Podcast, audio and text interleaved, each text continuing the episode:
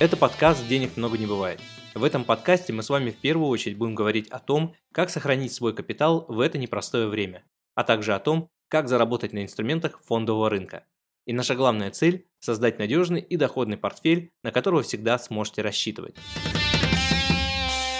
Тема сегодняшнего выпуска – кому доверить управление портфелем. Если вы впервые инвестируете в фондовый рынок, то логично, что у вас появляется множество вопросов, начиная с того момента, как технически вообще открыть брокерский счет и перевести на него деньги, заканчивая тем, что нужно выбирать какие-то ценные бумаги, принимать решения, следить за ними. Опять же, те новости, которые каждый день выходят по телевизору, в интернете, они также влияют на принятие этих инвестиционных решений, появляются новые вопросы и возникает необходимость с кем-то посоветоваться, да, поскольку это может напрямую повлиять на то, какие решения вы принимаете. Поэтому цель данного выпуска разобраться в том, а что для вас лучше всего подходит? Какие вообще есть варианты у инвестора? Ведь компаний, которые оказывают финансовые услуги на рынке очень много. Это так называемые профессиональные участники. Они очень хорошо ориентируются в том, а, что происходит на фондовом рынке, какие вообще есть взаимосвязи между разными участниками. У разных типов компаний есть своя модель монетизации, да, то есть свое комиссионное вознаграждение и свои методы работы. Сложно сказать, что лучше или хуже. Просто в разных ситуациях для разных инвесторов будет оптимальнее то или иное решение. Более того, с 2019 года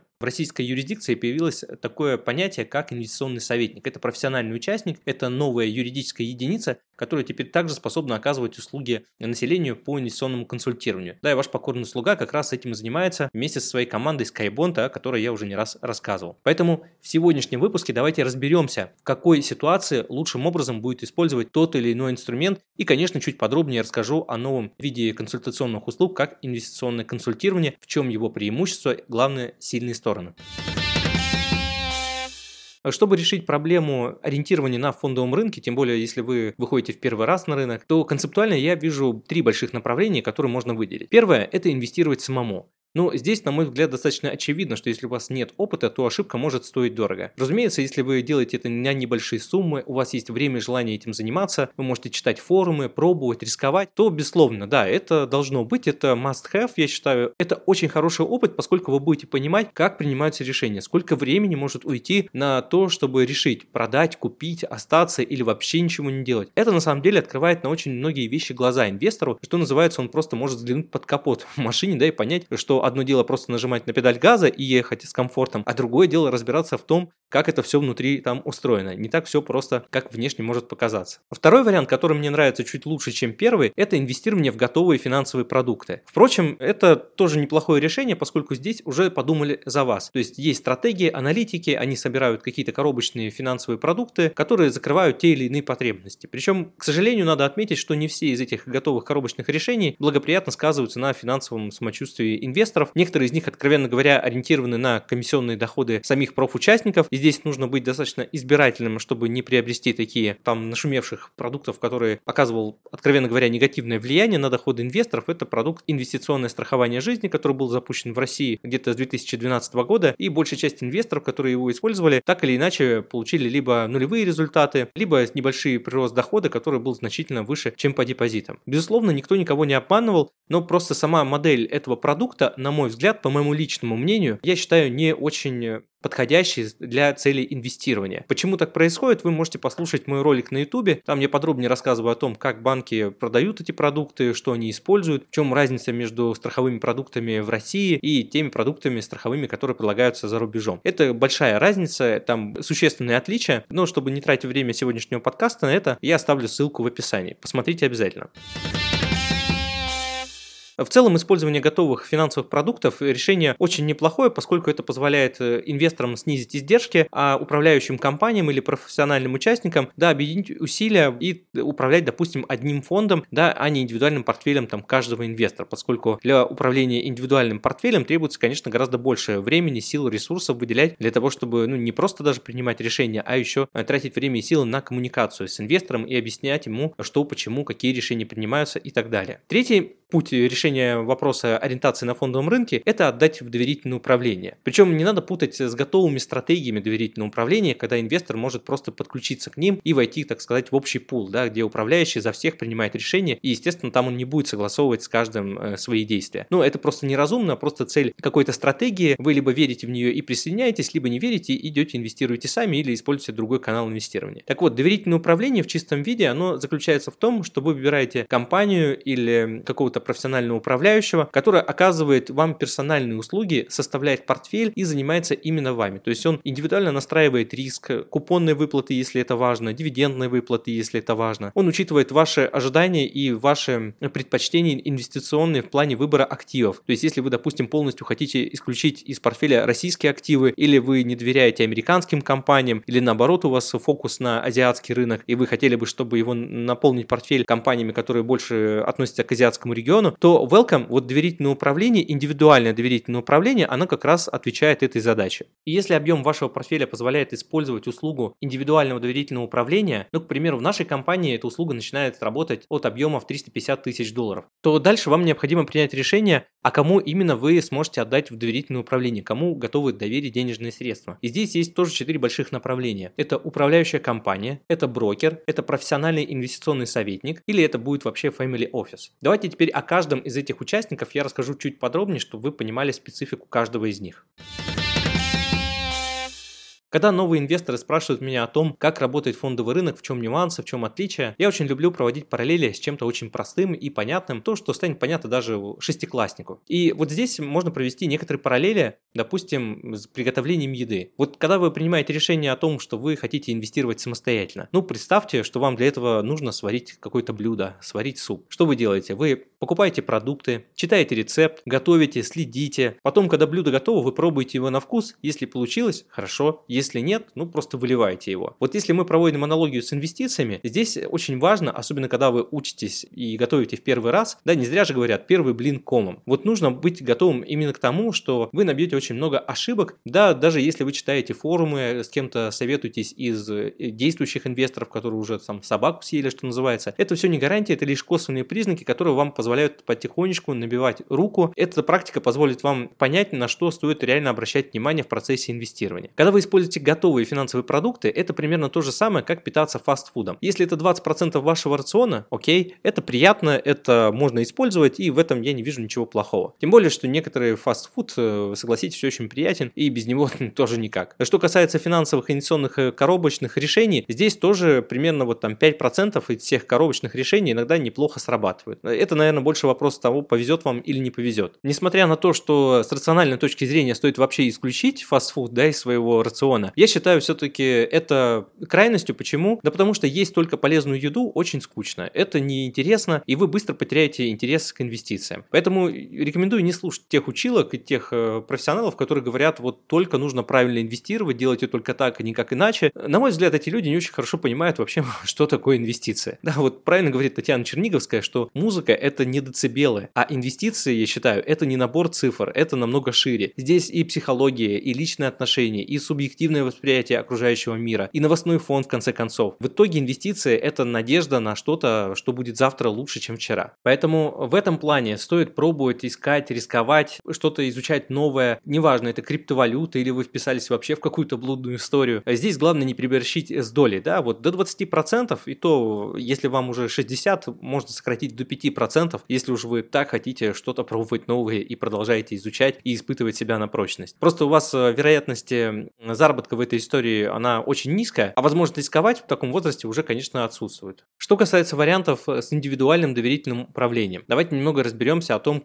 то, что за профучастники есть на рынке и какова их роль. Все начинается, конечно, с биржи. Представьте, что биржа – это большой склад с продуктами. Он доступен только профучастникам. Поскольку профучастники хорошо понимают, как эти инструменты устроены, какие у них риски, какая есть совместимость между разными инструментами, какие последствия тех или иных действий, о чем зачастую у частного инвестора нет никакого представления. Следующий по степени близости профессиональный участник на фондовом рынке, который ближе всего расположен клиентам, к инвесторам, это банк. Банк, по сути, это дорогой дорогой магазин возле дома, который продает полуфабрикаты, готовые продукты и так далее. Причем эти продукты банк старается сделать сам. То есть он выпускает свои собственные карточки, кредиты, э, часто партнерится со страховой компанией, повышая таким образом маржинальность. Но если проводить аналогию с продуктами, да, которую мы начали уже, то, наверное, можно сравнить банк с магазином Окей, который, продавая чужие продукты, может э, также продавать продукты под собственным брендом. Да? Вы замечали, что в ленте в Окее появляются там разные продукты с наклейкой этого магазина. И, конечно, здесь банк, как финансовый институт, он заинтересован в том, чтобы продавать собственные продукты в первую очередь. Более того, когда он продает чужие продукты, он вызывает отток со своих счетов, и ему это не очень интересно. Поэтому в первую очередь он, конечно, старается продать продукты собственного производства. Поэтому банк можно охарактеризовать как канал дистрибуции с одной стороны, а с другой стороны как маленькую фабрику производства финансовых инструментов. Что касается брокера, то это уже больше похоже на кафе-бар. Могут приготовить по вкусу, возьмут меньше денег, но важно, заработают при этом не меньше, чем банк. Но главное для инвестора, что приготовить вкуснее. Это факт. Все посоветуют, подскажут, помогут выбрать. Еще и доставку могут оформить, она тоже часто включена в их прайс. Вот. Но если без шуток, то брокер, он на самом деле является таким более демократичным каналом инвестирования, больше заточен под инвестиции, и вам просто точнее подберут э, финансовые продукты. И это будет стоить, как правило, дешевле, чем банк, потому что у банка есть куча других расходов, есть э, так называемый конфликт интересов, о котором я уже тоже рассказал. Поэтому брокер в этом плане мне больше нравится, чем использование банка для инвестирования. Что касается управляющей компании, это как сходить в ресторан. Примерно вы понимаете, что вы платите не просто за пищу на тарелке, да, которая там на самой тарелке там может быть и совсем немного, а вы платите за атмосферу, за антураж, за приятное времяпрепровождение. Все любят ходить в рестораны. И я думаю, что если мы исключим рестораны из нашей повседневной жизни, жизнь будет не такая яркая, не такая привлекательная, как могла бы быть. Поэтому здесь меню, как правило, ограничено продуктами самой управляющей компании. Есть свои продукты, пифы, например, биржевые пифы, ноты, акции, облигации. Причем бывают и такие управляющие компании, которые не ограничивают ограничиваются списком меню и готовы принимать и делать блюда на заказ. Это будет чуть дороже, это будет там индивидуально, но тем не менее такие варианты тоже существуют. Здесь, наверное, основным риском и ограничением является тот момент, что управляющая компания использует собственную инфраструктуру, которая, вот как показала практика, да, если она полностью сосредоточена в России, это тоже может наложить определенные рода риски, которые там какое-то время казались нам абсолютно нереальными. Чтобы исключить привязку к какой-либо определенной стране или какой-либо инфраструктуре, можно использовать оказывать услуги профессионального инвестиционного советника. Представьте это как ваш личный собственный шеф-повар. Вы можете взять его с собой куда угодно, на природу, в другой город, в другую страну. И главное, что он всегда приготовит блюдо по вашему вкусу, то, как вы любите. Здесь очень важно отметить, что нет привязки к блюду или к меню какой-то конкретной управляющей компании. Вы можете использовать инфраструктуру или брокеры с именем, который уже давно на рынке и которые инвестируют там в той или иной стране. Если вы, к примеру, планируете переезд в другую страну, то логично, чтобы брокер брокер или там управляющая компания была где-то под боком, да, так, чтобы вам было управлять удобно своим портфелем из любой точки мира. Вы свободно могли делать денежные переводы. Конечно, если вы приняли решение там переехать за границу, а управляющая компания у вас находится в России, учитывая, что текущие переводы денежные сталкиваются с большими трудностями и проблемами, то это будет просто неразумное решение. Тем не менее, когда вы выходите в иностранную юрисдикцию и когда вы никого ничего не знаете, бывает очень трудно принять решение о том, где, что, как лучше всего использовать. И здесь лучше всего подойдут услуги профессиональных профессионального инвестиционного советника, к которому вы можете обратиться. Инвестиционный советник, как правило, отвечает за составление портфеля да, и представляет вам какие-то инвестиционные рекомендации. Но что делать, если зона ваших вопросов гораздо шире? Вы планируете переезд, вы не знаете, что у вас с документами, какие документы нужно получить для того, чтобы постоянно пребывать на территории другой страны, что будет с налогами, что будет с вашим статусом внутри РФ, как здесь в РФ э, продать активы с минимальной налоговой нагрузкой. есть еще один формат взаимодействия, который мы также практикуем, и он называется Family Office. На самом деле Family Office это представьте, как будто у вас есть целая персональная команда, которая сопровождает вас и вашу семью по всем финансовым продуктам. Можно сказать, что это по сути свой выездной ресторан. Удовольствие это, конечно, не из дешевых, но в то же время это реально очень удобно и позволяет решить все самые насущные вопросы. Когда вы планируете миграцию, переезды, когда у вас дети учатся в разных странах, у каждого из них свой статус, а тем более, если вы заключаете брак с гражданином другой страны, то это тоже влечет э, определенного рода последствия, да, и в плане статуса, и в плане гражданства для детей, и для вашего собственного статуса пребывания, и налогового в том числе. Поэтому для того, чтобы комплексно решать все эти вопросы, включая использование каких-то кредитных банковских продуктов, э, формат Family Office, он тоже очень достойно себя показывает. И более того, вот я как инвестиционный советник, да, могу предоставлять инвестиционные рекомендации. Но наша команда Skybond, она как раз занимается тем, что мы решаем подобного рода вопросы комплексно. Мы подходим и мы понимаем, что происходит, когда человек меняет юрисдикции, как это сказывается на его налогах, что происходит с его портфелем, как лучше всего это все оптимизировать, чтобы не напороться на какие-то неприятные расходы в плане налогов или уж тем более там нарушения валютного налогового законодательства, да, и чтобы не было ну каких-то серьезных нарушений впоследствии после этого.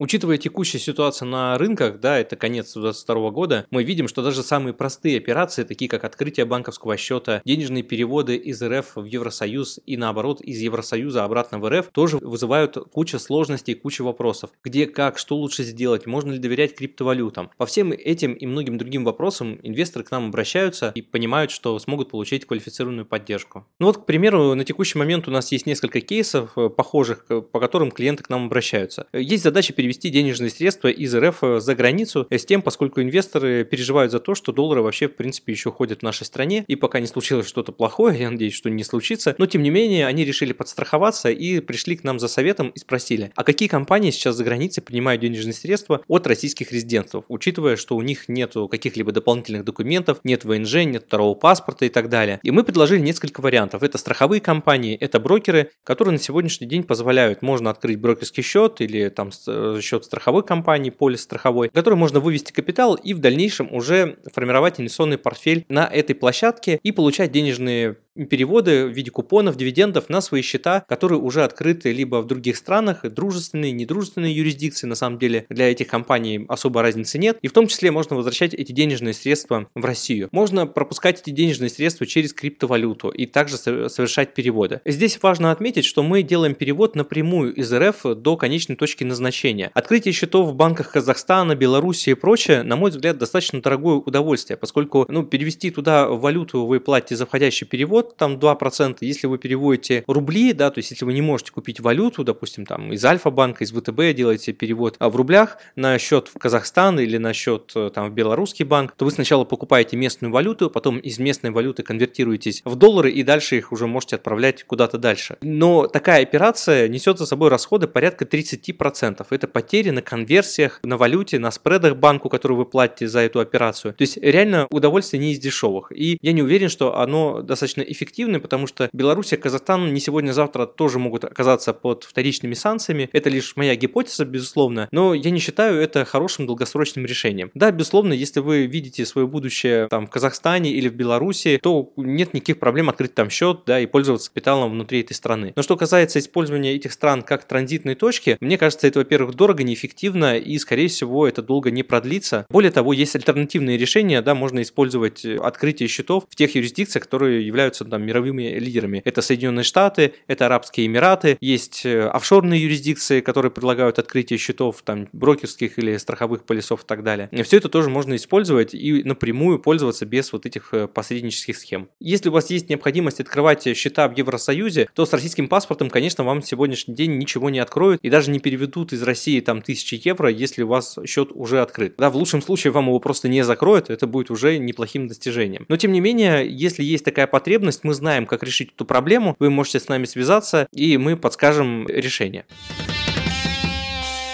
Еще один вопрос, к которому нам тоже часто обращаются. Если у меня есть деньги в Евросоюзе, я хочу их перевести обратно в РФ, то как мне это сделать? Да, ведь банки сейчас упираются, не хотят такие переводы делать. Но поверьте мне, есть много людей, которым нужны деньги там. Есть люди, которым нужны деньги здесь, внутри РФ. Так вот, если мы соединяем две эти стороны, то получается очень неплохая комбинация. Конечно, это тоже определенного уровня расходы, но учитывая текущую ситуацию, я думаю, все эти расходы, они укладываются в рынок. Другая ситуация. Инвестор хочет переехать в другую страну, при этом хочет сформировать себе пассивный источник дохода. Но здесь, конечно, это напрямую к нам, потому что мы поможем открыть счет, во-первых, за границей, во-вторых, мы сформируем портфель из еврооблигаций, который будет генерить стабильный высокий денежный поток. Более того, учитывая текущую ситуацию, это середина сентября 2022 года, мы понимаем, что момент для формирования такого портфеля, он один из интересных на фондовом рынке. Поэтому подобного рода вопросами мы тоже занимаемся и помогаем решить. Поэтому инвестор может спокойно заранее создать этот портфель, открыть везде счета, понять, что вся эта инфраструктура работает, что переводы и денежные купоны, которые приходят по облигациям, можно спокойно дистанционно выводить себе на банковский счет. Как только он в этом убедится, согласитесь, переезд уже становится гораздо более спокойным мероприятием, когда ты знаешь, что твоя финансовая подушка работает, все настроено, и ты можешь заниматься другими вопросами. Если резюмировать тему нашего сегодняшнего выпуска, да, какой формат э, сотрудничества с профучастником вам стоит выбрать лучше всего, то здесь можно выделить, наверное, две больших э, категории инвесторов, к которым вы себя можете отнести. Домохозяйки, сотрудники по найму, военные, все, кто получает регулярное денежное довольствие, то есть живет на зарплату, я рекомендую им использовать э, готовые финансовые решения. Чтобы не вписаться в какие-то плохие финансовые решения, вам стоит заплатить за консультацию. Хотя бы один раз в год вы можете себе это позволить. Разлет цен на этом рынке, конечно, варьируется там от 5 там, до 50 тысяч рублей, в зависимости от уровня квалификации. Да, в нашей компании он находится там э, примерно посередине, но вы можете также обратиться для того, чтобы понять, э, что вам стоит использовать, что не стоит, какой стратегии придерживаться и так далее, и так далее. И есть второе большое направление, это касается больше собственников бизнеса, топ-менеджеров, которые имеют ежегодные бонусы, это профессиональные спортсмены или писатели, артисты, которые также получают крупные гонорары. В этом случае уже оптимально будет использовать персонального шеф-повара как я говорю, или профессионального инвестиционного советника, да, или пользоваться услугами family офиса в зависимости от объемов там и количества членов семьи, которые вам нужно э, финансово сопровождать. Вам также стоит избегать персонального управления портфелем, когда речь идет о каких-то небольших суммах, там 100 тысяч рублей или даже 1 миллион рублей. Вам может показаться, что это какая-то крупная сумма, которая достойна там персонального управления. Безусловно, каждый имеет право на персональное управление, но нужно отдавать себе отчет в том, что для того, чтобы получать э, стабильные комиссионные вознаграждения и управляющего был интерес, э, нужен объем. Соответственно, если этот объем небольшой, то, как правило, комиссионный доход генерится небольшой, и либо это должно заставлять управляющего генерить вам какую-то сумасшедшую доходность, чтобы с 1 миллиона зарабатывать еще 1 миллион, брать себе 10% хотя бы или там 20% и делать это стабильно и регулярно. Как вы понимаете, такая статистика или такая стратегия может привести вас к тому, что вы очень скоро останетесь без штанов. Второй момент, на который стоит обратить внимание, что зачастую молодые начинающие специалисты, да, стремятся заработать максимально денег своему инвестору, причем они это делают абсолютно искренне, забывая о том, что тот самый уровень тестостерона, который еще достаточно высокий, он может как раз навредить специалисту в принятии решений. Вот Уоррен Баффет в этом плане говорит, что хороший управляющий это не тот, кто гениальный или там какие-то гениальные супер идеи выдает. Это просто должен быть достаточно спокойный и взвешенный человек. Вот эту позицию я, пожалуй, с ним очень соглашусь и считаю это очень правильно. Большое количество ошибок, которые принимается, в том числе начинающими специалистами, оно вызвано тем диким желанием заработать денег и себе, и клиенту, и это часто становится той преградой, да, которая мешает и наоборот э, идет в обратную сторону. Поэтому первое, что вам нужно сделать, это понять, с кем вы общаетесь. Если вы разговариваете с продавцом, то горящие глаза здесь только приветствуются, потому что это вызывает уверенность в том, что продавец знает свой продукт, который продает. Но если перед вами опытный управляющий, то он скорее будет во всем сомневаться, чем убеждать вас в правильности того или иного события или будет уверять вас в том, что он 100% уверен в чем-то. Вообще ни один нормальный управляющий, он никогда ни в чем стопроцентно не уверен, и поверьте, это нормально, потому что инвестиции – это постоянное сомнение, это постоянное постоянное взвешивание, это постоянная переоценка и принятие новых решений. С вами был Константин Балабушка, официальный инвестиционный советник из реестра ЦБРФ, основатель агентства финансовых консультантов по еврооблигациям SkyBond. Подписывайтесь на подкаст «Денег много не бывает» и обязательно ставьте сердечки. Так я понимаю, что тема была актуальной, информация полезна для вас. Читайте нас в Telegram, смотрите нас на YouTube. Ссылки я оставлю в описании. Присылайте ваши вопросы мне в Телеграм и делитесь своими кейсами. Я обязательно отвечу на них в следующих выпусках, а лучшими практиками поделюсь со всеми подписчиками. Любое упоминание ценных бумаг и компаний в данном подкасте не является индивидуальной инвестиционной рекомендацией.